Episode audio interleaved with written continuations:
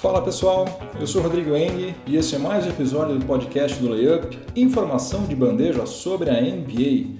Demorou uma eternidade, muito mais do que eu gostaria, mas o podcast do Layup finalmente está de volta. Para quem não sabe, eu tive que fazer uma suspensão temporária de praticamente todas as minhas atividades relacionadas ao Layup durante um mês, mais ou menos, porque a minha família e eu mudamos de apartamento. Fomos para um apartamento menor, mas muito mais prático, uma planta mais inteligente do que a do apartamento antigo.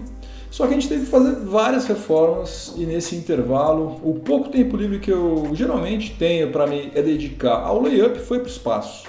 Né? Aquela história de ficar tocando obra, comprando material, fiscalizando se é, as coisas estão sendo feitas adequadamente, aquela coisa toda que vocês sabem muito bem como, como funciona. Sem falar também na parte prática da coisa, né? Porque enquanto essa reforma estava rolando, nós ficamos em um apartamento alugado, pequeno, bem pequeno, com tudo improvisado. Aliás, muito obrigado à nossa amiga Kátia, que quebrou um galhão, um galho gigantesco, alugando pra gente um apartamento por apenas dois meses, né? Que é uma coisa que pouquíssimos locadores fazem, mas enfim. Foi muito útil, quebrou um galhão pra gente, só que esses dois meses lá foram bastante complicados, eu vou te contar. Mas, enfim, agora tudo vai retornar ao normal porque eu já tenho um escritório de novo, a minha rotina já está entrando nos eixos outra vez. Então a ideia, pelo menos, é acompanhar esse finalzinho, a reta final aí da temporada regular e, obviamente, os playoffs, que prometem ser muito bacanas. A única coisa que deve mudar em relação ao esquema que eu estava mantendo anteriormente é que agora, gente, infelizmente é provável que eu só consiga fazer um episódio por semana, né? Por questões profissionais, o meu tempo já era curto, está mais curto ainda. E como vocês sabem, o layup não me dá um centavo sequer, né? Eu preciso trabalhar para ganhar dinheiro e está surgindo mais trabalho, o que é ótimo. Então eu tenho um monte de conta para pagar Preciso dormir pelo menos umas 6 horas por noite, então é provável, não tenho certeza ainda, mas é provável que eu só consiga fazer um episódio por semana. Mas estou muito feliz de estar de volta e estou muito feliz de saber que vocês estão aí do outro lado me acompanhando. Bom, então vamos lá, né? Como eu fiquei muito tempo sem fazer o podcast, tem uma infinidade de assuntos sobre os quais eu poderia falar. Mas meu tempo é limitado e eu vou ser obrigado a dar uma selecionada na pauta. E nesse episódio número 159, que está marcando o retorno triunfal do podcast do Layup, eu vou falar sobre as quatro franquias californianas, porque, na minha opinião, algumas das coisas mais interessantes que aconteceram né, e ainda estão acontecendo nessa temporada envolvem justamente os dois times de LA, o Sacramento Kings e o Golden State Warriors. Começando pelo atual campeão, o Golden State Warriors não está com nenhum dos seus principais jogadores contundido e está podendo colocar em quadra um quinteto formado apenas por All-Stars, o Stephen Curry, Clay Thompson, Kevin Durant, Raymond Green e DeMarcus Cousins. Essa aí é a segunda formação mais utilizada pelo técnico Steve Kerr até agora nessa temporada 2018-2019, é, somando 192 minutos de quadra. Só perde para exatamente a mesma formação, trocando Cousins pelo Kevin Looney, né, com 294 minutos. Quando o Cousins foi contratado pelo Warriors, teve muito chororô dos torcedores dos times adversários, né? Vocês devem se recordar disso, né? Teve gente dizendo que não ia mais acompanhar NBA, que o Adam Silver era um banana, que a liga estava condenada, etc e tal. Só que essa formação de, de All-Stars, né, com os cinco craques, hoje é apenas a 12 do Golden State Warriors em matéria de plus-minus. Está com saldo de mais 5,7 pontos por partida. As cinco formações do Warriors com maior plus-minus Todas as cinco tem o veterano André Iguodala, que faz parte do elenco do Golden State Warriors desde 2013, antes mesmo da chamada Era Care. Aliás, é impressionante como o André Iguodala é, continua sendo um ótimo two-way player, né? um cara que joga bem no ataque, também marca muito bem, guardadas as devidas proporções. Né? A gente tem que considerar que a gente está falando de um cara que tem 35 anos de idade. E o que nós estamos assistindo, na verdade, é a pior campanha do Golden State Warriors desde 2014 2015. O time já sofreu 23 derrotas e só tem mais nove partidas até o final da fase regular. Se perder mais um jogo, vai igualar a marca de 24 derrotas registrada na temporada passada, que foi a pior de todas até agora eh, na era Care. E como o retrospecto recente do Warriors é ruim, perdeu 7 das últimas 15 partidas, há boas chances de que de fato essa marca acabe sendo igualada ou eventualmente até superada. Ou seja, na prática, ao contrário do que todo mundo previa, inclusive eu, o Golden State Warriors com DeMarcus Cousins não está nadando de braçada, muito pelo contrário, tem demonstrado muita instabilidade a ponto de perder em casa para o Phoenix Suns e de levar um sacode de 126 a 91 do Dallas Mavericks também em Oakland, né? E o grande problema do Warriors tem sido o setor defensivo, né? Na temporada passada já não foi grande coisa, caiu bastante o rendimento na marcação, saiu do top 10 defensive rating e atualmente o Warriors é somente o 15º colocado nesse ranking. Outra coisa preocupante para o Golden State Warriors é que somente duas franquias disputaram pelo menos quatro prorrogações nessa temporada e não conseguiram vencer nenhuma, o Charlotte Hornets e o Golden State Warriors. Pode não significar nada, né? Até porque em 2015 e 2016 o Golden State Warriors jogou sete prorrogações, venceu seis e acabou passando vergonha nas finais quando sofreu aquela virada histórica para o Cleveland Cavaliers. Agora, pode ser um sinal de que esse Golden State Warriors de 2019 é um time menos comprometido com a vitória e esteja mais do que nunca apostando naquela história, né? De que nós somos o melhor time, quando a gente quiser ganhar o jogo, a gente ganha. Isso aqui não vale nada, é fase regular, quando chegar na hora do vamos ver, nós vamos jogar tudo que a gente pode e a gente vai passar o carro. Eu não sei se as coisas funcionam desse jeito, sinceramente não sei. Pode ser que sim, pode ser que não. Eu acho que você ficar durante meses jogando meio que com o freio de mão puxado, eu não sei se quando você soltar o freio de mão, se você vai conseguir desenvolver aquela velocidade toda de uma hora para outra, né? Pode ser que Golden State Warriors tenha problemas em relação a isso. E também tem uma outra coisa, o Golden State Warriors quase foi varrido pelo Houston Rockets, que provavelmente é o seu maior rival atualmente, né? Venceu somente um dos quatro confrontos contra o time texano e por apenas dois pontos de diferença. Né? Se cruzar com o Houston Rockets nos playoffs, dificilmente vai ter vida fácil, né? em especial se Harden, CP3 e o Clint Capela estiverem inteiros. Só que, apesar disso tudo que eu falei, sem a menor sombra de dúvida, o Golden State Warriors vai para a pós-temporada como o principal favorito ao título, mais uma vez, porque de fato ele continua tendo o melhor elenco da liga, né? Isso é inquestionável, né? Tem pelo menos seis atletas que não sentem pressão alguma, porque já estiveram em quatro finais nas últimas quatro temporadas consecutivas. Isso aí tem um valor muito difícil da gente mensurar né? mas certamente é um trunfo que nenhuma outra das 29 franquias tem. E tem um cara chamado Kevin Durant, que não participou dessas quatro finais aí, mas foi o MVP das últimas duas. E como eu já falei, está cercado só de craque, né? É, Clay Thompson, Stephen Curry, Draymond Green, DeMarcus Cousins, Iguodala não é um craque, mas é um cara fora de série, Sean Livingston. Ou seja, não tem como você negar que o Warriors, mais uma vez, é o franco favorito ao título. Resumindo muito, o poderoso Golden State Warriors nunca chegou numa pós-temporada tão fragilizado quanto ele está agora. É favorito, acho que vai ser campeão, mas ele está mais fragilizado, está mais fraco do que ele esteve nos últimos anos. Resta saber agora se alguma franquia da Conferência Oeste vai ser suficientemente competente para se aproveitar dessa fragilidade relativa do atual campeão. Né? No segundo período do podcast do Layup, eu vou falar sobre o Sacramento Kings que é um time que não vai chegar aos playoffs, mas já garantiu a sua melhor campanha desde 2007 2008. E se mantiver o mesmo aproveitamento que está registrando agora, vai terminar a fase regular com a melhor campanha desde 2005 2006. Vladivac fez um monte de bobagens nos seus primeiros anos comandando o Sacramento Kings, mas ele merece todos os créditos pela evolução da franquia nessa temporada. Quando ele negociou DeMarcus Cousins com o New Orleans Pelicans em 2017, Vladivac declarou que em dois anos o Sacramento Kings estaria em melhor situação do que estava naquele momento. E ele acertou em cheio. Né? Em todas as seis temporadas nas quais o Sacramento Kings contou com o DeMarcus Cousins no seu elenco, nunca venceu mais do que 33 partidas na fase regular. Agora já tem 36 vitórias e o que é mais importante do que isso, tem um caminho claro para seguir, muito graças ao trabalho do Vlad. E quais são os pontos que, se eu fosse torcedor do Sacramento Kings, eu iria prestar muita atenção porque o futuro da franquia está aí. Primeiro ponto, De'Aaron Fox vai ser um dos melhores armadores da NBA dentro de duas ou três temporadas no máximo, hein? No máximo. E não no futuro, não uma coisa distante tal. Agora, já hoje, ele corre o risco de ser eleito o Most Improved Player.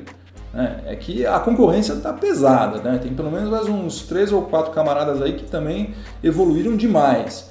Mas De'Aaron Fox vai ser o nome dessa franquia. Pode escrever o que eu estou falando.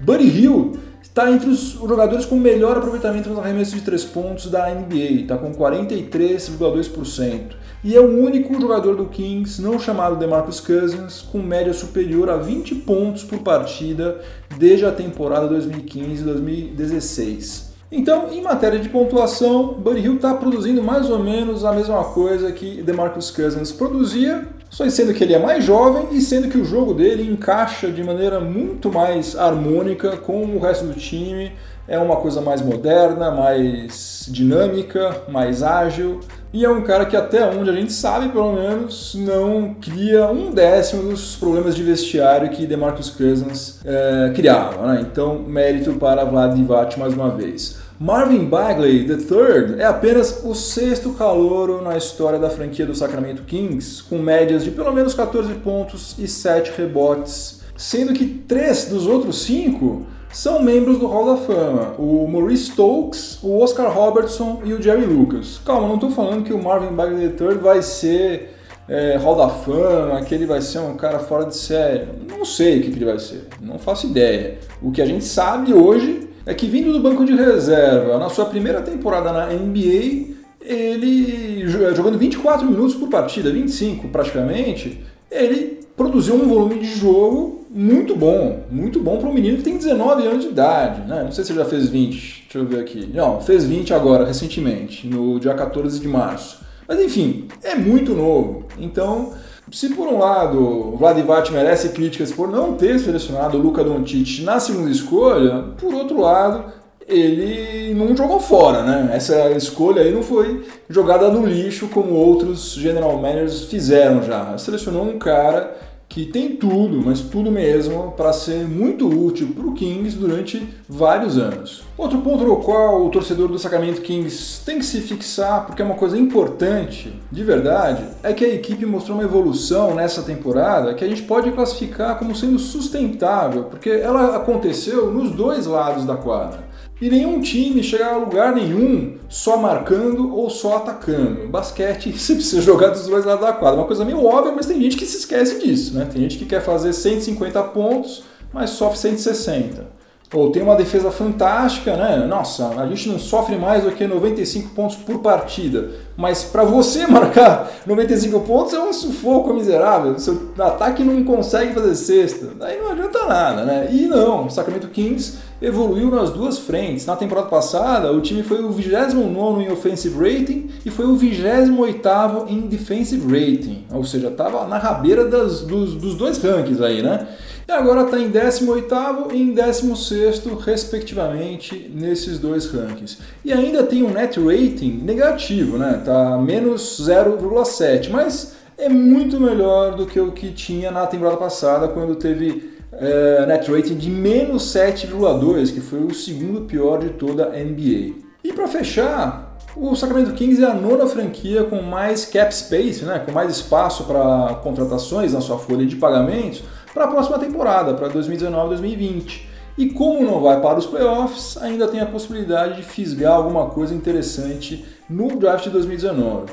Por falar em draft, a tabela do Kings nesse final de fase regular é bem complicada, viu? Tem Houston Rockets duas vezes, tem Trail Blazers, tem Utah Jazz, San Antonio Spurs, enfim, tá enrolado. Ao todo são nove jogos sendo que seis são fora de casa e cinco são contra times com campanhas positivas. Eu não vou ficar surpreso se o De'Aaron Fox ou Buddy Hill aparecerem com alguma contusão misteriosa e, e acabarem sendo convenientemente poupados, ah, ou os dois, ou apenas um deles, só por precaução, né, entre aspas, nesses jogos finais. De todo modo, essa temporada 2018-2019 vai ficar marcada como aquela em que o Sacramento Kings saiu da mediocridade pelos próprios méritos, né? sem pegar atalhos e com a possibilidade de se manter relevante nos próximos anos. Vamos ver agora como é que o Vladivac vai usar o seu orçamento na próxima free agency. O intervalo do podcast do Layup tem o patrocínio de Life at Campus. Se você ainda não conhece a Life at Campus, está mais do que na hora de você conhecer.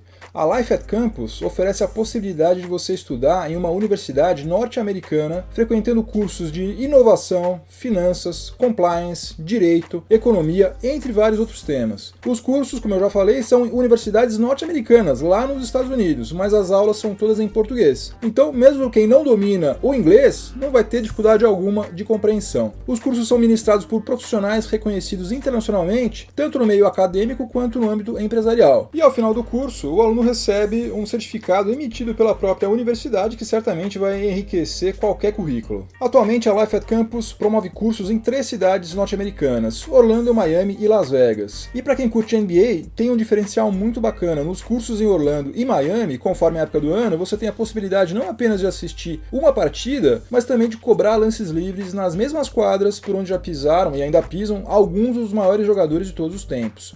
Outra coisa, várias empresas estão premiando os seus funcionários que mais se destacaram com cursos da Life at Campus, porque trata-se de um prêmio que agrega valor ao currículo do funcionário e também traz benefícios diretos para a própria empresa, que passa a ter um colaborador mais capacitado e mais satisfeito. Para mais informações, acesse lifeatcampus.com. E você, ouvinte do podcast do Layup, basta informar o código promocional Layup no momento de efetuar sua matrícula, que daí você vai receber um desconto exclusivo. Repetindo, lifeatcampus.com. Hoje é dia do nosso quadro 8 e 80. Se você não sabe como funciona esse quadro, eu explico rapidamente. Eu seleciono duas performances da semana anterior, uma excelente e outra péssima, particularmente no que diz respeito aos arremessos de quadra. E o 8 da semana 23 foi o Davis Bertans, o ala pivô do San Antonio Spurs, que teve uma performance horrível na derrota para o Houston Rockets no dia 22 de março. O Letão tentou 10 arremessos de quadra e só converteu um em 27 minutos. Terminou o jogo com mais faltas, 5 faltas, do que pontos, marcou só 3 pontos.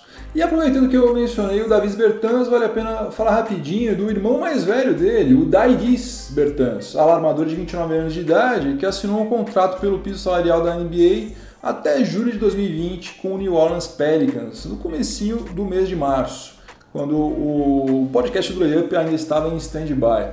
Olha, a julgar pela pequena amostragem que a gente já tem até agora, de apenas seis jogos, dificilmente o Pelicans vai exercer a team option referente à temporada 2019-2020 porque o aproveitamento do Dairis Bertans nos arremessos de quadra, nesses seis jogos pelo menos, tem sido muito ruim. Agora, e o nosso 80 da semana 23 foi o Ben Simmons, jogador do Philadelphia 76ers, time que já está com sua vaga para os playoffs 2019 oficialmente garantida. Né? O armador marcou 28 pontos, convertendo 11 dos 12 arremessos de quadra que ele tentou na vitória sobre o Charlotte Hornets no dia 19 de março o que corresponde a um aproveitamento de 91,7%. Então, muita gente critica, com razão, o Ben Simmons por ele não ter arremesso de média de longa distância, né? o que no atual cenário da NBA é nadar contra a maré, especialmente no caso dos armadores. Mas pelo visto ele não está nem um pouco preocupado com isso. Nessa temporada ele está tentando ainda menos arremessos de média de longa distância do que na temporada passada. No que se refere especialmente aos arremessos de três pontos, em 2017 e 2018 ele arriscou 11 chutes de fora do perímetro. E nessa atual temporada, 2018-2019, ele tentou até agora somente 4. Né? Por outro lado, essa seleção de arremessos vai fazer com que ele provavelmente termine a temporada 2018-2019 com 56% de aproveitamento nos arremessos de quadra. E eu fui dar uma conferida lá no nosso oráculo, né, o Basketball Reference. O último armador de ofício que terminou uma temporada com aproveitamento igual ou melhor do que esse, tendo atuado por pelo menos mil minutos e em no mínimo 41 partidas, ou seja, metade da fase regular, foi o John Stockton na temporada 1987-88. A diferença é que o Ben Simmons mede 2 metros e 8 e ele usa muito o físico que ele tem para poder pontuar, enquanto John Stockton é, media, e ainda mede, né, tá vivo, é, 1,85m e fazia suas cestas exclusivamente na base da técnica. No terceiro período do podcast do Layup, eu vou falar sobre mais um time californiano. Dessa vez eu vou falar sobre o Los Angeles Clippers. Eu não sei se algum nerd viciado em NBA analisou as mais de 70 temporadas da liga para conferir isso, mas eu aposto que o que está acontecendo com o Los Angeles Clippers é algo inédito na história da NBA. No intervalo de dois anos, o Clippers se desfez dos três jogadores mais importantes da sua história, Chris Paul, DeAndre Jordan e Blake Griffin, e reformulou radicalmente seu elenco com o objetivo de abrir espaço na sua folha de pagamentos. Está escalando no seu time titular o Shea Gilgeous Alexander, um calor de 20 anos de idade, o Ivica Zubat, pivô de 22 anos de idade que o Lakers deu de graça, né, estupidamente, para o rival de LA, e o Landry Shamet, que agora está machucado, contundido, mas jogou já vários, uh, várias partidas como titular, que também é calouro, tem apenas 21 anos de idade, foi para o Clippers naquela troca envolvendo o Tobias Harris. O natural numa situação dessas seria que o time estivesse afundado em derrotas, né?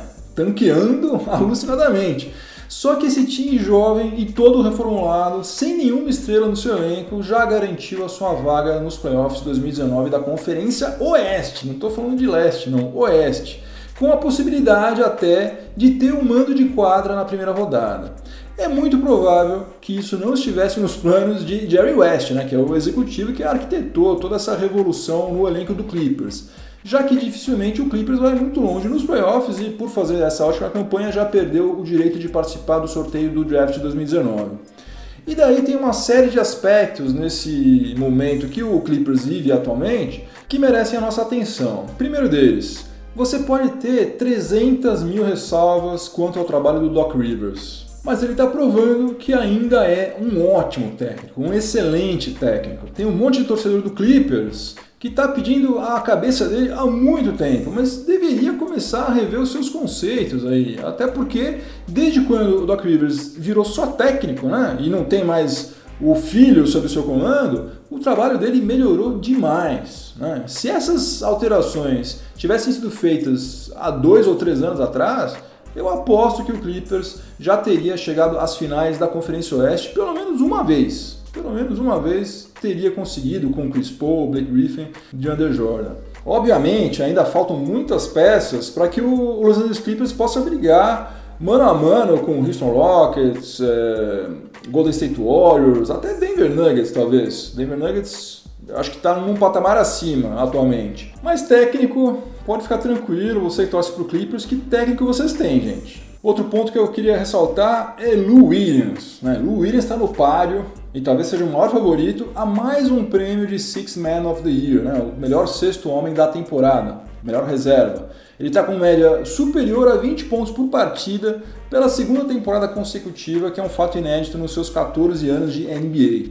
E se isso acontecer, ele vai se juntar ao Jamal Crawford, né? como os únicos jogadores que já conquistaram esse prêmio três vezes sendo que quatro vezes ao todo com a camisa do Clippers. Crawford fez isso duas vezes e agora, né, Lou Williams, se conseguir mais uma vez, seria também pela segunda vez com a camisa do Los Angeles Clippers. A minha torcida, vou ser muito honesto, muito sincero, a minha torcida é pelo Spencer Dinwiddie, né, alarmador do Brooklyn Nets. Mas se ficar novamente com o Lou Williams, ou mesmo com o Montrezl Harrell, né, que está jogando muito bem também, uh, o prêmio vai ficar em ótimas mãos.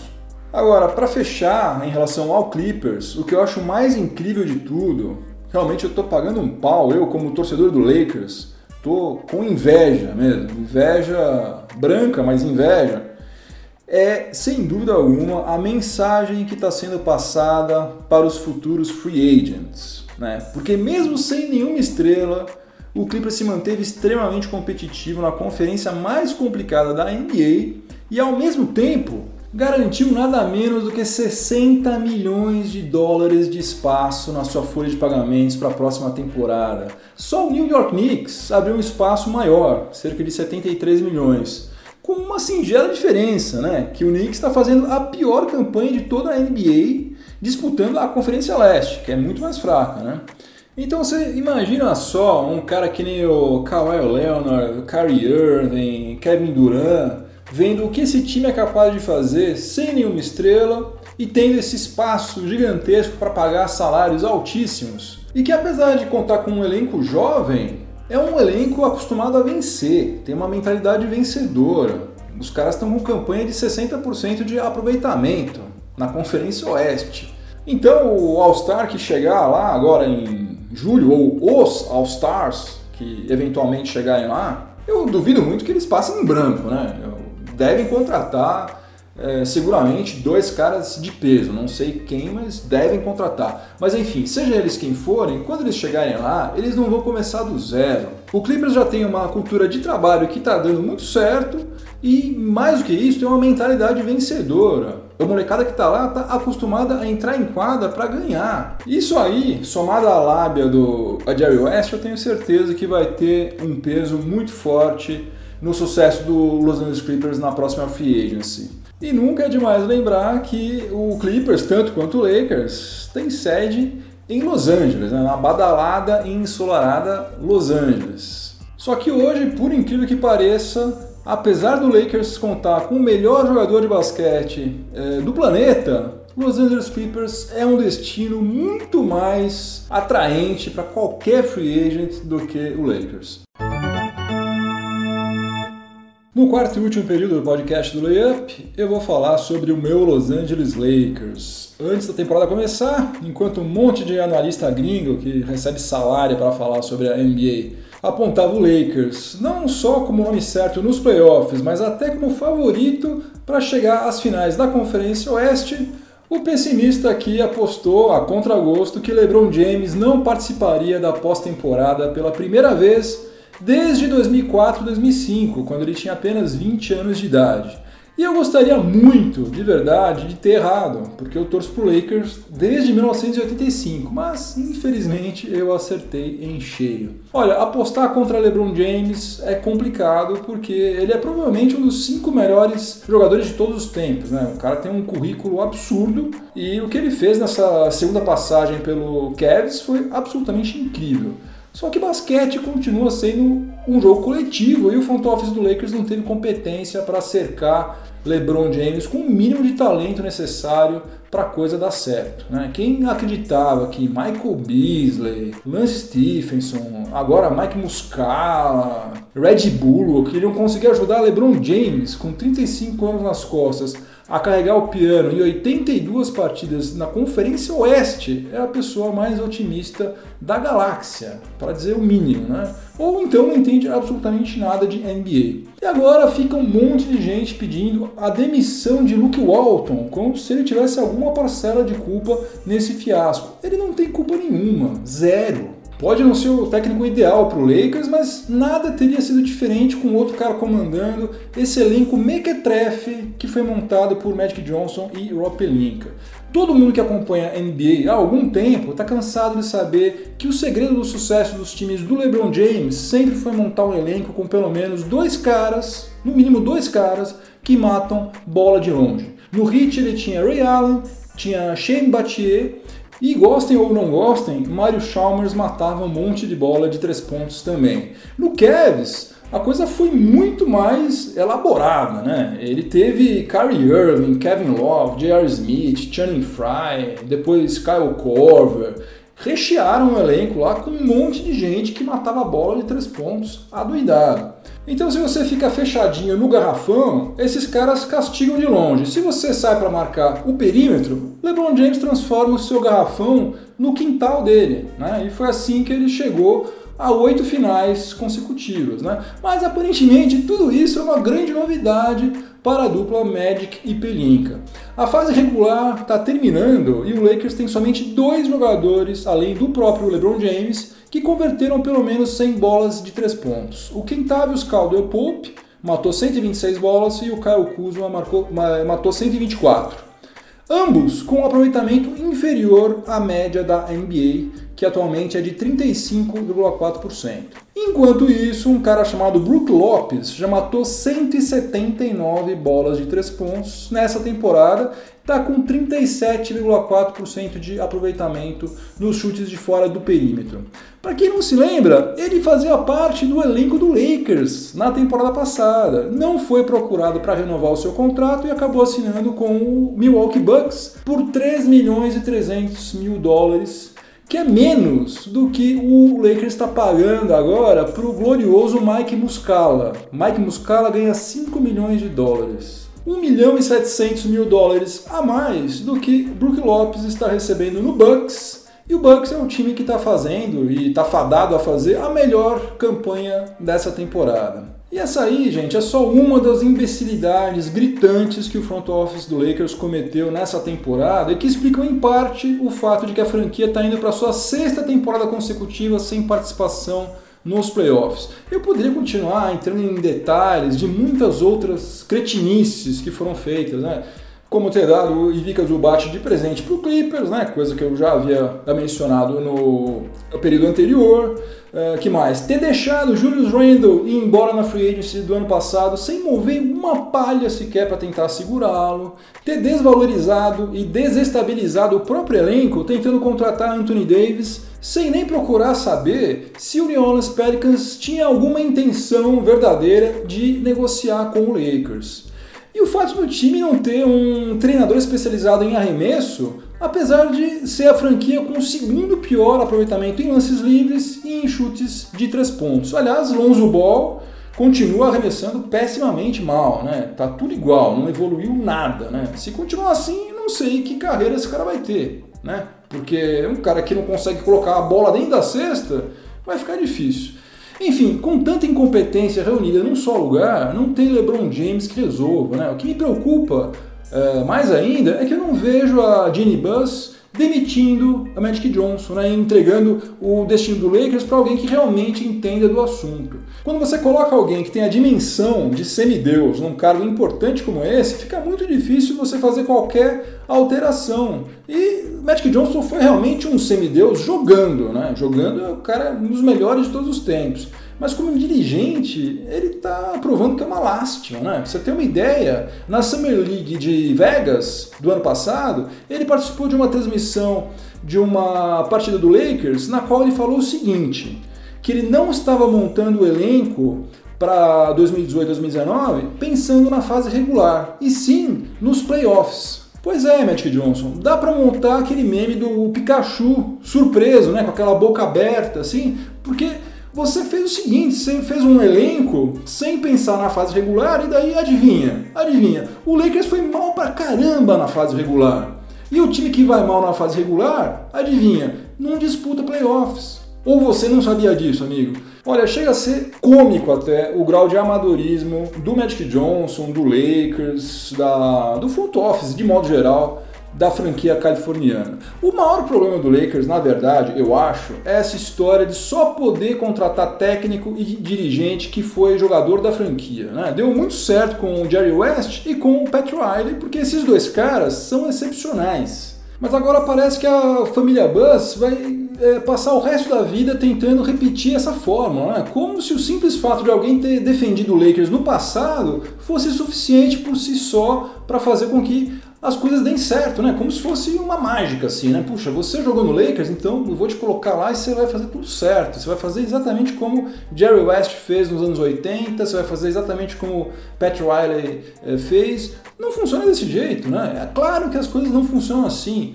Eh, e já está mais do que provado que o Lakers não é referência para nada em matéria de organização e de cultura de trabalho há muito tempo. Só que ninguém por lá tem um pingo de autocrítica para admitir isso e tentar mudar o rumo das coisas, como alguns rivais têm feito. Né? Há pelo menos duas décadas, o paradigma de uma franquia bem sucedida, quem que é? É o San Antonio Spurs, isso é óbvio. Né?